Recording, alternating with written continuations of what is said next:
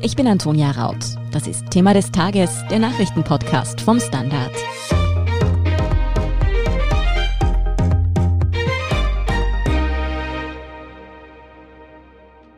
Heute ist der 1. Mai und im sozialdemokratischen Feiertagskalender ist das so in etwa Weihnachten. Die SPÖ würde heute normalerweise Aufmärsche veranstalten, demonstrieren gehen und Volksfeste ausrichten, aber aufgrund von Corona ist das natürlich so gut wie nirgends möglich. Wir fragen uns anlässlich dieses Tages, wie geht's der SPÖ eigentlich? Hat sie sich langsam in ihrer Rolle als Oppositionspartei zurechtgefunden? Warum ist der bogenländische Landeshauptmann Hans-Peter Doskozil auf Bundesebene sozusagen zurückgetreten? Und wie geht's eigentlich der schon krisenerprobten Parteichefin Pamela Rendi-Wagner? Das alles frage ich heute Katharina Mittelstädt vom Standard. Katharina, wie sieht's denn aus? Hat die SPÖ heute am Tag der Arbeit überhaupt Grund zu feiern? Das werden wir noch im Detail erörtern. Wie du sagst, wird der 1. Mai, der oberste Feiertag der Sozialdemokraten, wenn man so will, vorwiegend über Social Media stattfinden. Die eine Ausnahme ist Oberösterreich, wo es eine kleine Veranstaltung geben soll, natürlich unter Einhaltung der Schutzmaßnahmen. Aber um auf deine Frage zurückzukommen, Antonia, ich glaube, Grund zu feiern wäre wohl definitiv übertrieben, aber die SPÖ steht auch besser da als vor einem Jahr, würde ich sagen. Die Wienwahl vergangenen Herbst ist für die Sozialdemokraten gut ausgegangen. Auch in bundesweiten Umfragen legt die SPÖ leicht zu. Also es könnte schlimmer stehen um die heimische Sozialdemokratie, würde ich sagen. Ja, einer, der sich jetzt trotzdem von der Bundespartei abwendet, ist der burgenländische Landeshauptmann Hans-Peter Doskozil. Der hat ja Anfang der Woche bekannt gegeben, dass er sich eben aus der Bundespartei zurückziehen will. Was ist denn da genau passiert?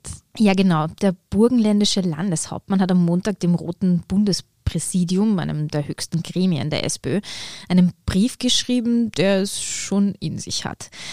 Er sagt der Parteispitze, also eigentlich Pamela Rendi-Wagner darin durch die Blume, dass sie die Sorgen der Menschen nicht wirklich kennt, Nischenthemen mhm. beackert, nicht darauf hört, was Mehrheiten im Land eigentlich wollen.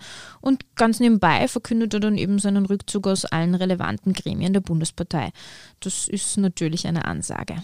Wieso macht Doskozil das? Naja, also er selbst begründet seinen Schritt damit, dass er damit die Diskussion über die verschiedenen Standpunkte in der SPÖ abdrehen möchte. Bewirkt hat er jetzt freilich erstmal genau das mhm. Gegenteil. Es wird über nichts anderes diskutiert als die uneinheitliche Linie der SPÖ. Zugrunde liegt ihm aber eine, ich glaube, man kann es so sagen, schon recht tiefe Abneigung zwischen ihm und Pamela Rendi-Wagner. Die zwei sollen seit Monaten ein schlechtes Verhältnis haben. Er mochte sie noch nie, hat mir ein hoher Funktionär erzählt. Vor nicht ganz zwei Wochen hat Randy Wagner Doskozil in einem ZIP-2-Interview ausgerichtet, dass sie seine Öffnungspläne für falsch und unverantwortlich hält. Ah, genau. Das hat dann wohl im Burgenland das Fass zum Überlaufen gebracht. Was ich mich jetzt aber auch gefragt habe, es gab ja doch vor kurzem die Meldung, dass die Staatsanwaltschaft Hans-Peter Doskozils Handy beschlagnahmt hat, zumindest vorübergehend, weil ja im Fall der Kommerzialbank Mattersburg die Pleite gegangen ist, Doskozil doch auch irgendwie verstrickt ist. Jetzt habe ich mich gefragt, hat das auch damit zu tun, dass er jetzt quasi die Flucht nach vorne wagt und sich da ein bisschen aus der politischen Öffentlichkeit zurückzieht? Ja, also ich bin dieser Frage auch nachgegangen und habe in der SPÖ herumgefragt. Manche vermuten das, dass es sich womöglich um ein Ablenkungsmanöver handeln könnte. Wobei man da schon dazu sagen muss, für Doskozil geht es da um eine Falschaussage, mhm. wer wen angerufen hat im Grunde. Das ist schlimm genug, aber jetzt zum Beispiel nicht vergleichbar mit der Causa Schmidt rund um die ÖBAG zum Beispiel.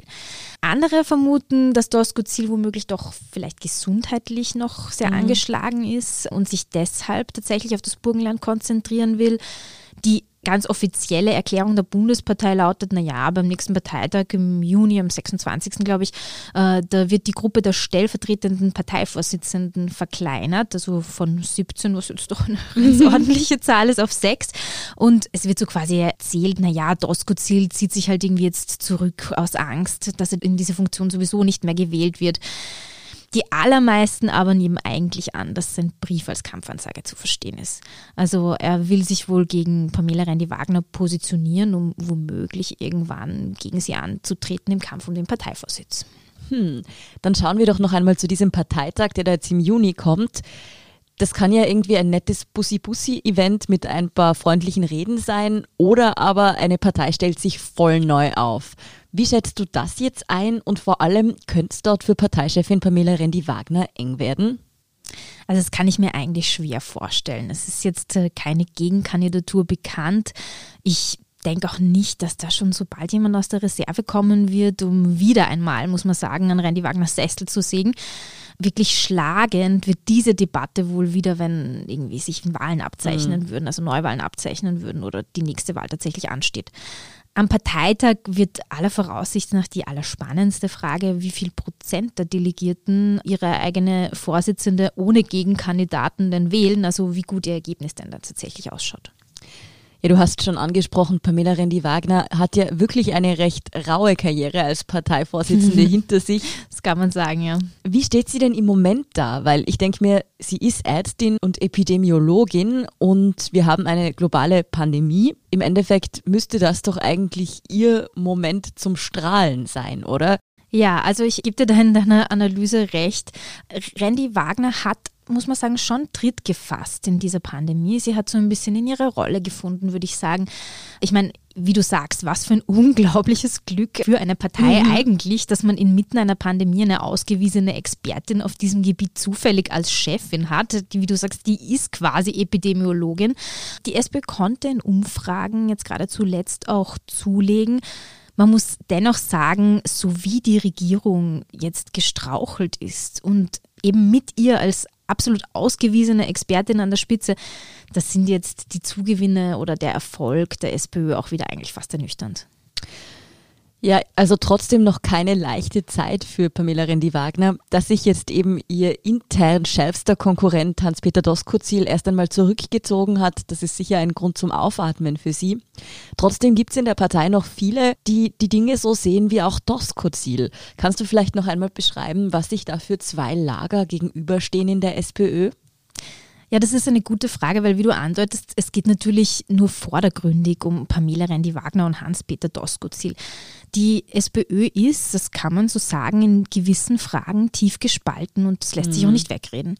Da gibt es das eine Lager, wenn ich das jetzt irgendwie ein bisschen zugespitzt erklären will, das ist so der urbane linke Flügel, Menschen, die selbstverständlich gendern, die sich solidarisch mit Flüchtlingen zeigen, die den Klimawandel als eines der größten Probleme unserer Zeit erkannt haben auf der anderen Seite finden sich eher Funktionäre abseits des innerstädtischen, also eben keine Bobos, um das so zu bezeichnen. Mhm. Und die sitzen dann im Wirtshaus und können sich was anhören, wenn die SPÖ allzu progressive Politik macht aus deren Sicht. Also ich glaube, da kann man schon sagen, da stehen sich manchmal zwei Welten gegenüber. Gibt es irgendwie sowas wie die Aussicht, dass diese Lager aufeinander zukommen könnten? Oder schaut es sogar eher so aus, als könnte diese Frage nach irgendwie den Grundsätzen der Partei die SPÖ noch weiter spalten? Also mit den meisten Menschen, mit denen ich gesprochen habe, die kommen zu dem Schluss, dass man da eigentlich sagen muss, das Einzige, was funktioniert, ist jemand an der Spitze, der das Dach zusammenhält. Mhm. Man sieht das ja zum Beispiel bei Michael Ludwig in Wien, da funktioniert das ja eigentlich ganz gut. Die Wiener Partei war, wenn man so will, bevor Ludwig tatsächlich bestellt wurde, auch tief gespalten. Gerade da wurde irgendwie ständig über das rechte und das linke Lager geschrieben und das hat sich gelegt.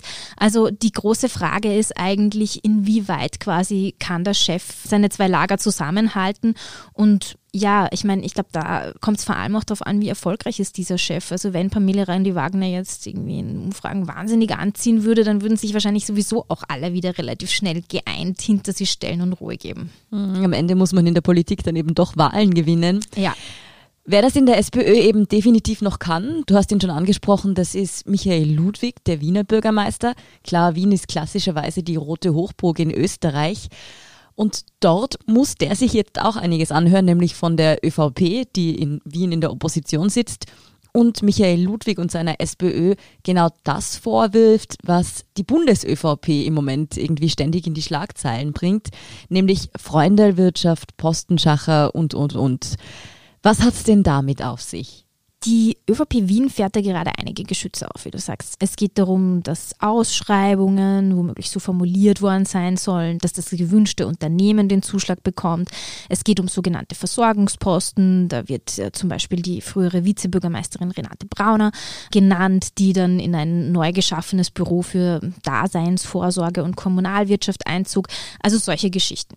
Ja, und ist da jetzt also was dran an diesen Vorwürfen oder werden da jetzt ich sage einmal, Skandälchen aufgebauscht, um irgendwie von der eigenen internen, nach außen gelangten Chatflapsigkeit und Postenschacherei abzulenken?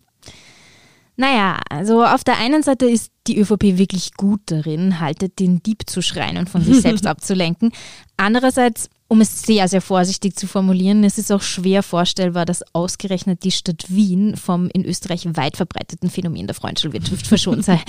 Also ja, natürlich muss man aber sagen, die ÖVP ist durch diese Chats in echter Erklärungsnot. Aus Wien liegt jetzt etwas Vergleichbares in der Form nicht vor. Dann Katharina zum Abschluss noch deine Einschätzung. Wie siehst du die SPÖ im Moment? Wenn jetzt am Sonntag Wahl wäre, wie würden die Roten abschneiden? Da möchte ich mich gar nicht zu weit aus dem Fenster lehnen und würde mich eher an die aktuellen Umfragen halten.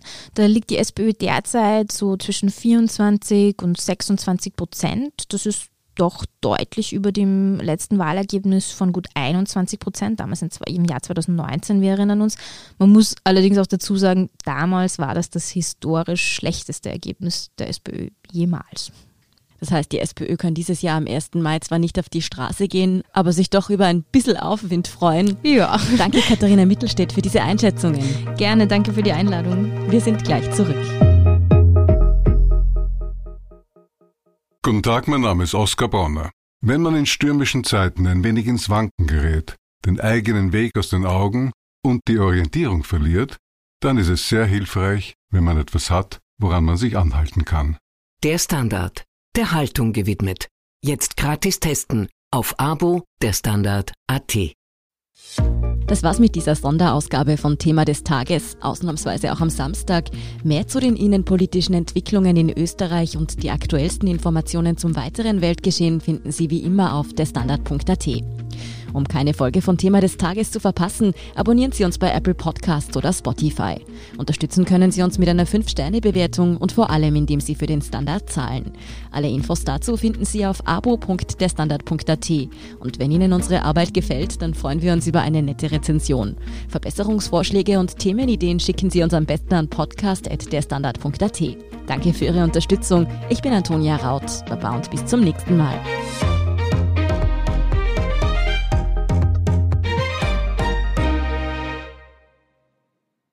Guten Tag, mein Name ist Oskar Bonner. Wenn man in stürmischen Zeiten ein wenig ins Wanken gerät, den eigenen Weg aus den Augen und die Orientierung verliert, dann ist es sehr hilfreich, wenn man etwas hat, woran man sich anhalten kann. Der Standard, der Haltung gewidmet. Jetzt gratis testen auf Abo der Standard AT.